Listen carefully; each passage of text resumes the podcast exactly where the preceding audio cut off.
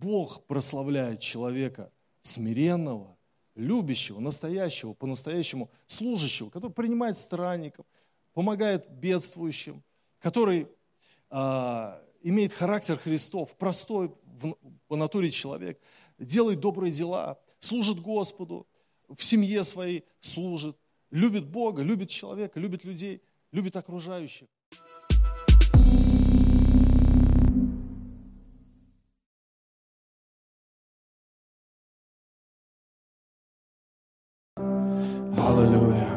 Поклоняемся Тебе, Господь, из глубины сердца своего, Господь. Возвышаем Тебя, пусть эта молитва будет как фимиам перед лицом Твоим, Господь. Дай нам соединиться в хвале со старцами на небесах, с ангелами, с теми, кто поклоняется сейчас Тебе по всему миру. Пусть это будет единый поток фимиама, Господь, хвалы. Боже, мы любим Тебя, Господь. Мы любим Тебя очень сильно, Господь. Ты наш Господь, Ты наше упование. Мы доверяем Тебе нашей жизни. Мы уповаем на Тебя. Мы знаем, что Ты пронесешь нас на руках через любой огонь, через любую бурю, Господь. Мы пройдем, Боже. Ты выведешь нас на свободу. Мы, мы любим Тебя, мы поклоняемся Тебе, Господь наш. Аллилуйя. Аллилуйя. Аминь. Аминь. Аминь. Слава Иисусу Христу, слава Господу. Аллилуйя. Пожалуйста, присаживайтесь, друзья. И спасибо большое группе прославления. Сегодня очень, очень глубоко вы нас завели. Но нужно возвращаться на берег. А, нужно, помните, как Иисус отплыл, э, значит, на лодке немного, и народ расселся, и все слушали. Поэтому, если вы еще где-то на двухметровой, трехметровой глубине, давайте немножко вот так поднырните и к нам приближайтесь слушать Слово. Аллилуйя. И, друзья, я сегодня хочу проповедовать на тему «Негромкое имя». Негромкое имя. А, конечно, нам всегда нравятся прославленные имена людей. Людей, которые стали Э, честью, славой нашего Отечества, э, людей, на которых мы хотим равняться, генералов веры, отцов церкви и так далее. Но иногда может сложиться стереотипное такое мнение в отношении имен, что Бог вот как бы считается только с теми, у кого есть слава, у кого есть некий нимб, у кого есть э, гениальное произведение, какой-то поступок неординарный, который прославил этого человека. А с теми людьми, у которых не громкие имена, Господь как бы вот, вот э, как с чернью, в общем-то, с толпою будет и общаться. На самом деле не так. Ведь Он соткал тебя в чреве матери твоей. Он имел план для тебя, когда тебя еще не было. А ты уникальное существо, раз ты живешь. Господь отдал бы своего Сына, Отец Небесный отдал бы Сына своего Иисуса Христа, если бы ты жил один на этой земле. И вот это принятие, вот эта любовь от Господа, а, это абсолютное а, уникальное лекарство от всякой психопатии. Вся психология, вся психиатрия, а, она построена на том, чтобы помочь человеку найти себя и принять себя, потому что все какие-то заболевания внутренние, они вот от отверженности, от того, что человек не знает, кто он. Но мы нашлись в Иисусе Христе. Мы нашлись, и это, и это славно, это прекрасно. Мне всегда нравится болеть, если у меня нет любимой команды, например, в футболе, я всегда болею за слабую команду. Я помню, как Лестер выиграл а, в чемпионате Англии, в премьер-лиге английской, и они стали чемпионами команда, на которую, то есть она не богатая команда, там нет, не было имен вообще. Да вообще, в принципе, нас вдохновляют люди без имен, которые что-то великое, победили э, людей сильных, да, вот Давид, ну кто он был? Он никто не был, и никто бы о нем и не узнал. Он был слабже Голиафа, но он победил, и поэтому мы радуемся, что он силой Господа победил. А, хочу вам рассказать одну историю.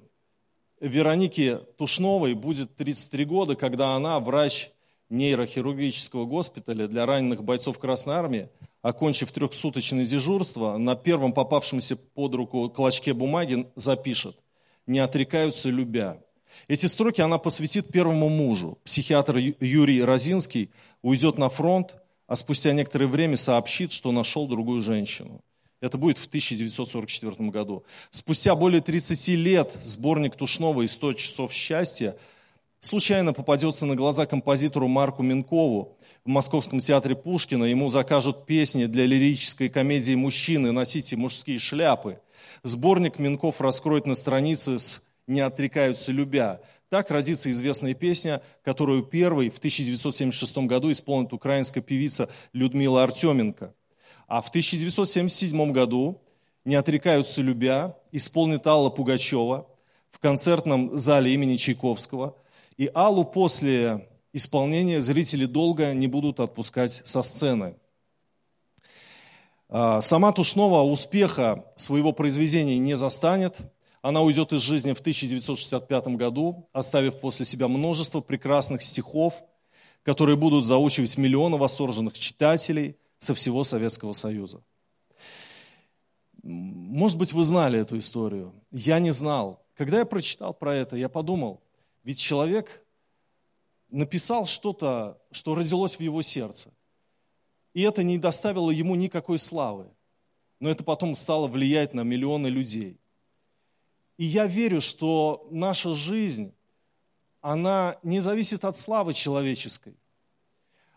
А жить так нужно, чтобы быть верным Господу, исполнить свое предназначение, прийти на небо однажды. И тогда вот то, что ты сделал, для Господа, для людей, там тебя и застигнет. Вот цель небесная слава. Вот так здорово, если мы будем жить для этого. Потому что не великое имя на земле, оно является, то, что велико для людей написано, то невелико перед Господом. Поэтому вот об этом, на эту тему я сегодня хотел с вами порассуждать. Мне очень нравится, когда причиной чего-то прекрасного является непопулярный человек – есть такое ощущение, что тайна хранит его для настоящей награды.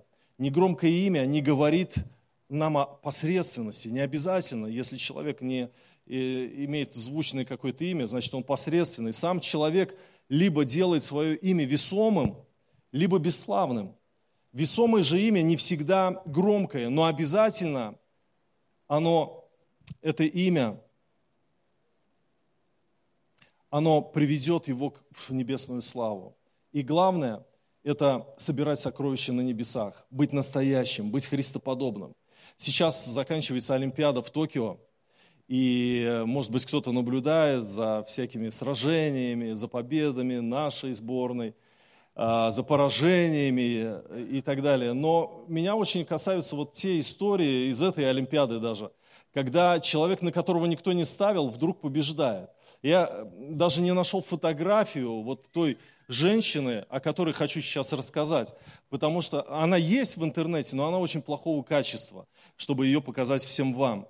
Но я вам расскажу. Велосипедистская любительница из Австрии Анна Кизенхофер победила на Олимпийских играх, вот э, нынешних, а в групповой велогонке на 137 километров. Это случилось 25 июля на соревнованиях по групповым шоссейным велогонкам. И с самого начала Анна Кизенхофер вместе с пятью другими велогонщицами ушла в 11-минутный отрыв от основной группы. На 41-м километре до финиша Кизенхофер осталась одна и закончила гонку первой. А в обычной жизни Анна Кизенхофер, кандидат наук в области математики, училась в Венском техническом университете в Кембридже, а сейчас преподает в, уни- в университете Лозанны. Она не профессионал, она Э, велогонщик-любитель. И ее преследовали неудачи в профессиональном э, спорте, когда раньше она занималась им, и поэтому она оставила его. И вот буквально произошло воскресенье ее в 2020 и 2021 году, и э, эм, она, ни, одна, ни один спонсор с ней не имеет профессионального контракта, и она завоевала золотую медаль. Единственная россиянка, которая участвовала в заезде – Тамара Дронова, она уступила лидеру 8 минут и пришла на финиш 39-й. А Анна Кизенхофер, любительница, математик, преподаватель, завоевала золотую медаль. И меня почему-то радуют вот такие вот истории. Почему-то радуют, потому что когда человек не ставит на кого-то, это совершенно ни о чем не говорит. Нам нужно стремиться к тому, чтобы быть настоящими.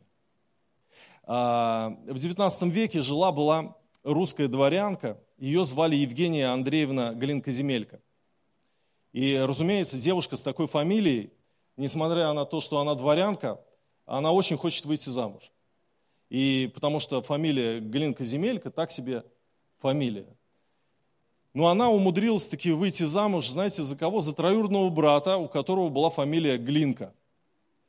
Она поняла, что от судьбы не убежишь, и скорее, она подумала, скорее всего, ничего меняться не будет, поэтому она оставила свою фамилию Глинка-Земелька. И все это происходило до сих пор, до тех пор, когда родился у них сын Миша, и мы знаем с вами, вот это вот мы уже с вами знаем, что Михаил Иванович Глинка неожиданно прославил всю их семью. Почему? Потому что над этой фамилией сегодня никто не смеется. Это великий русский композитор, написавший очень много произведений и оказавший огромное влияние на других композиторов. И, и вы знаете, вот когда я думаю об этом, Глинка-Земелька, и, и, и вот глинка и осталась, как бы, да, и, а эта глинка раз, сын, и прославил эту семью.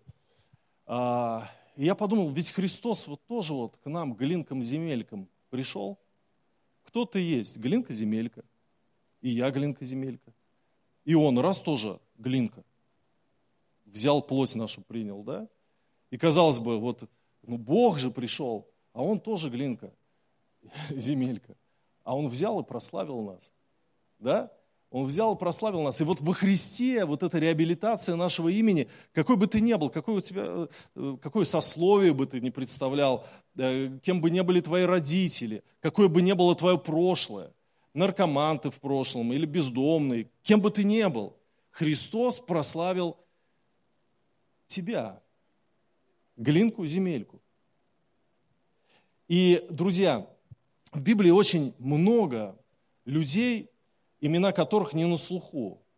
Эм, и мы очень часто слышим вдохновительные проповеди о каких-то чудесах, при этом опускаем вот как бы вот сцены, где есть люди, косвенно касающиеся этих историй, но явившиеся причиной этих чудес на самом деле.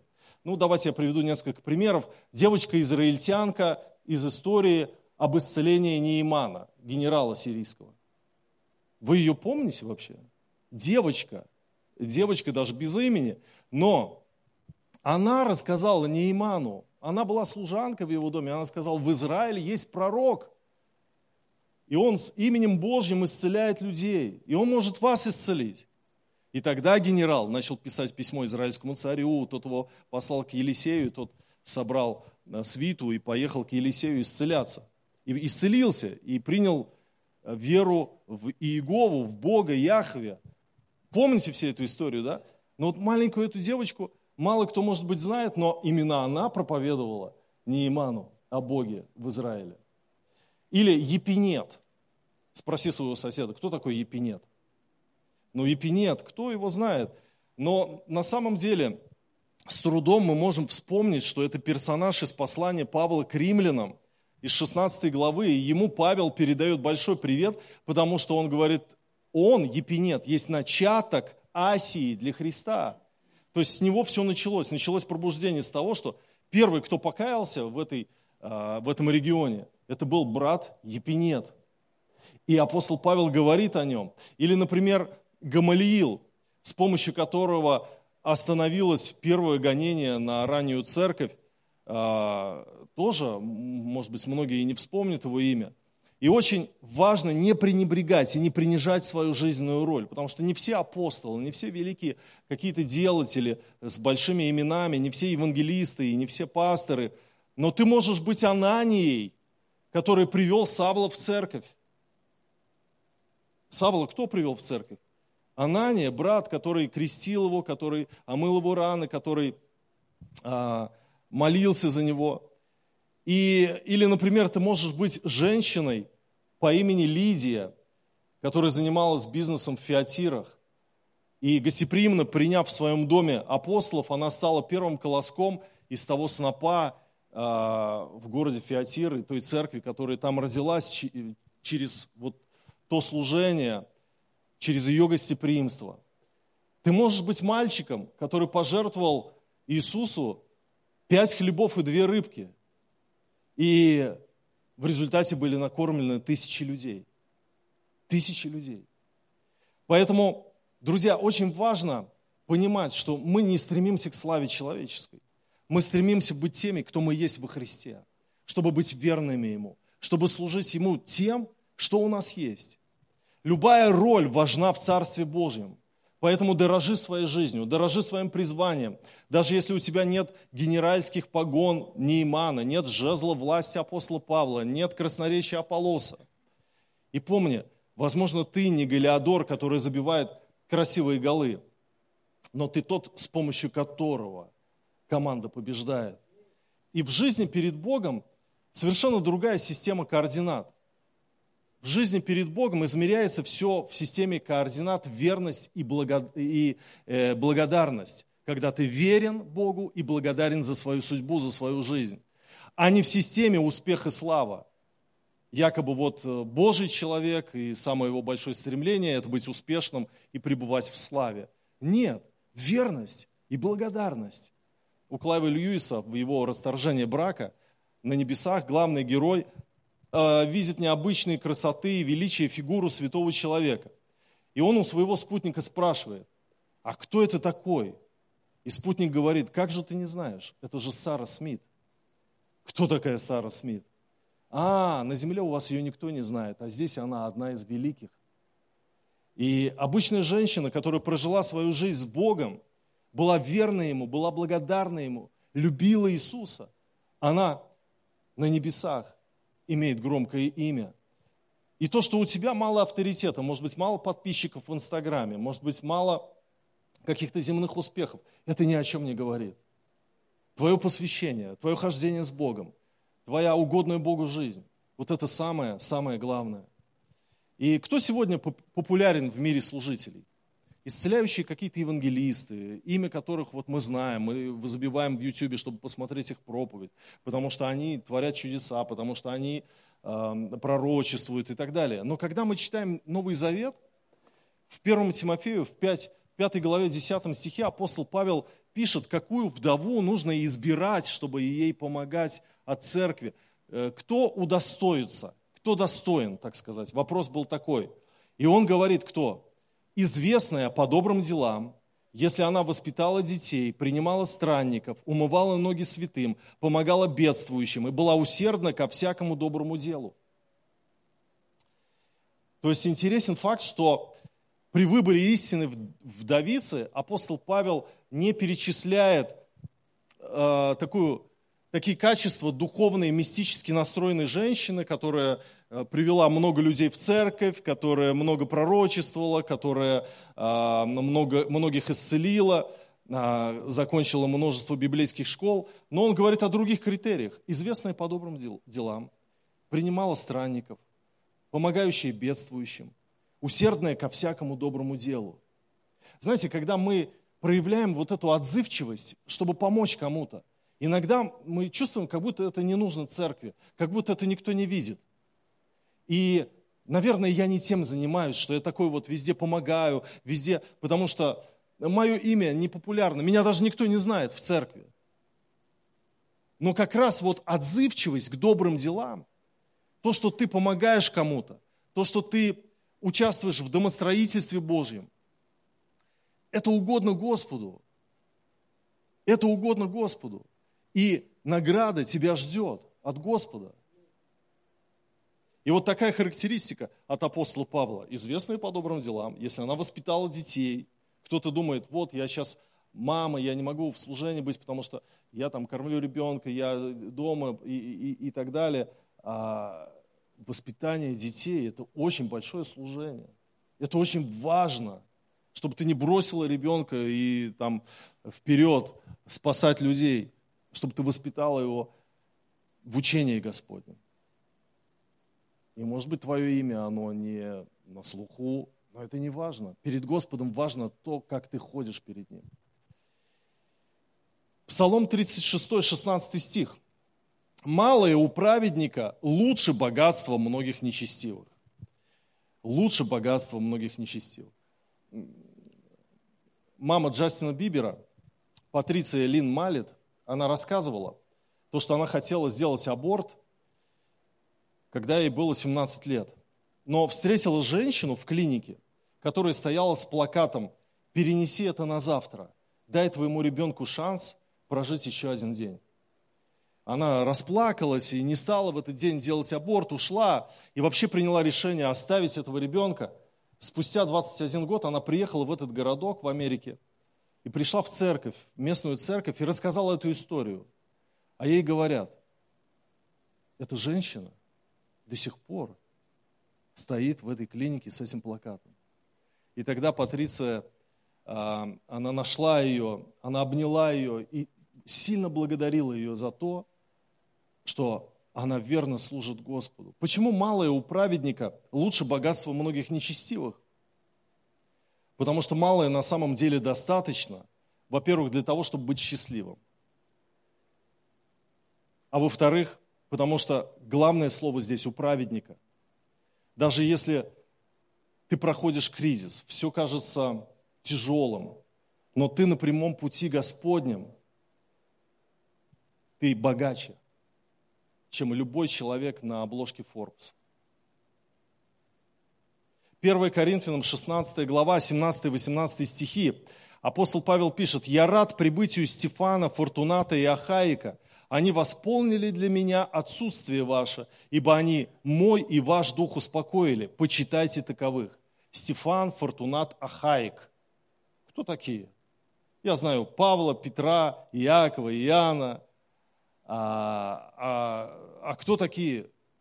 Стефан. Форту... А апостол Павел пишет и говорит, почитайте таковых, потому что они успокоили вас и меня в очень больших испытаниях и трудностях. Они нашли добрые слова, чтобы поддержать, чтобы поднять настроение, укрепить дух. Вы знаете, знаете, это очень большая ценность в церкви, когда мы друг друга хвалим, когда мы друг друга поддерживаем когда мы можем человека ну, вывести из самоосуждения, поднять ему самооценку, а, сказать в его жизни доброе слово, когда мы радуемся с радующимся, когда мы преисполнены вот этого чувства помочь, построить что-то в другом, укрепить другого. Это очень ценно. И апостол Павел увидел это в этих трех братьях, в Стефане, Фортунате и Ахаике. Он говорит, давайте будем почитать таковых вот этих людей, которых никто не знает. Но они важны, они ценны, потому что они укрепляют и вдохновляют, и оживляют. Захария 4 глава 10 стих.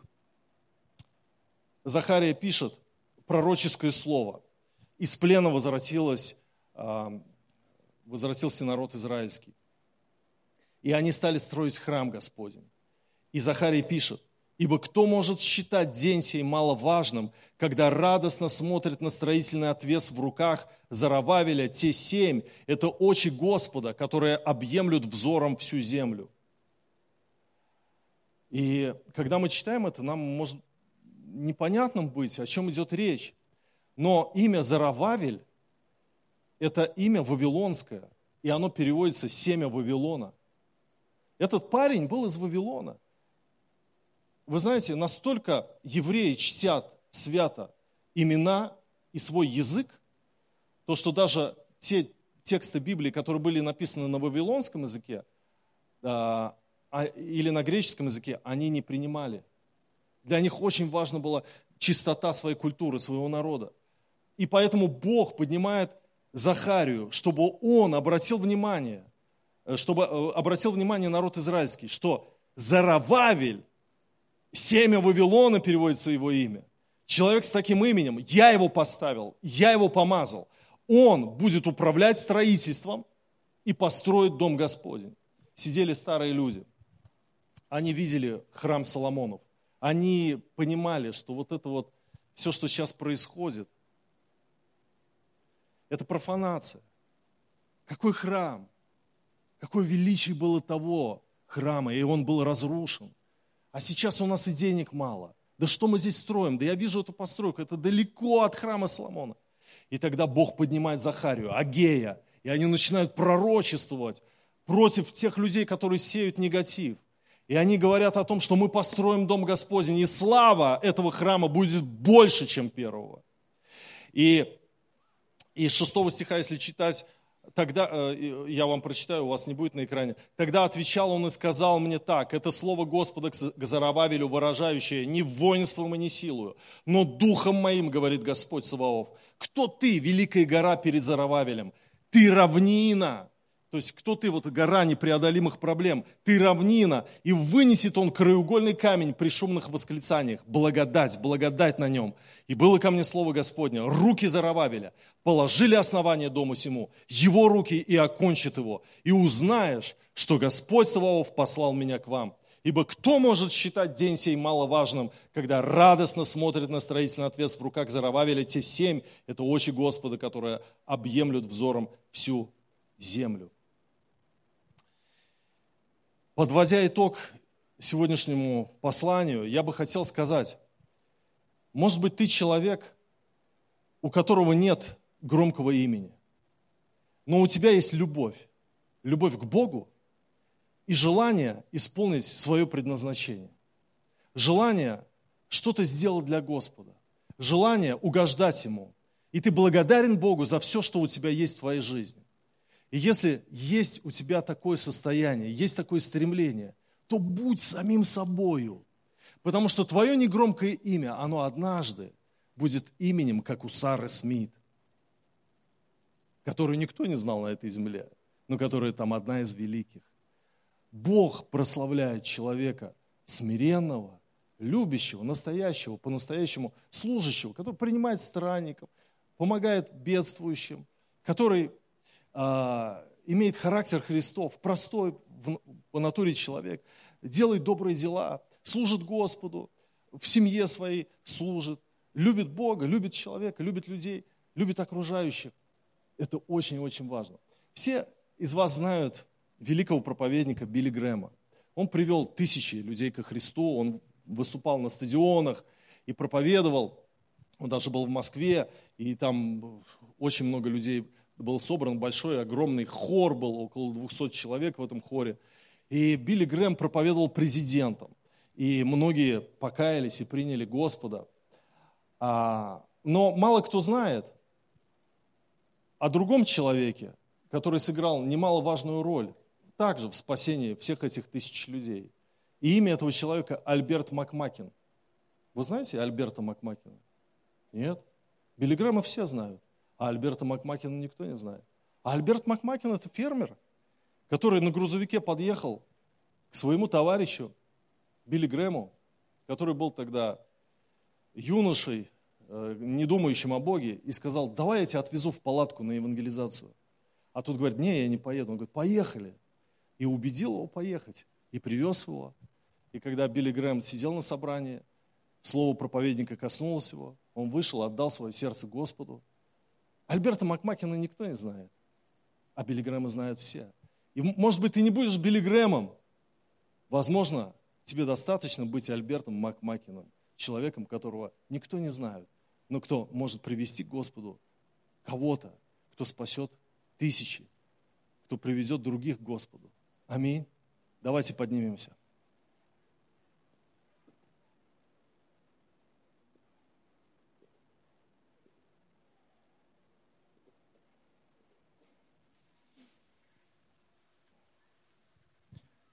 Аллилуйя.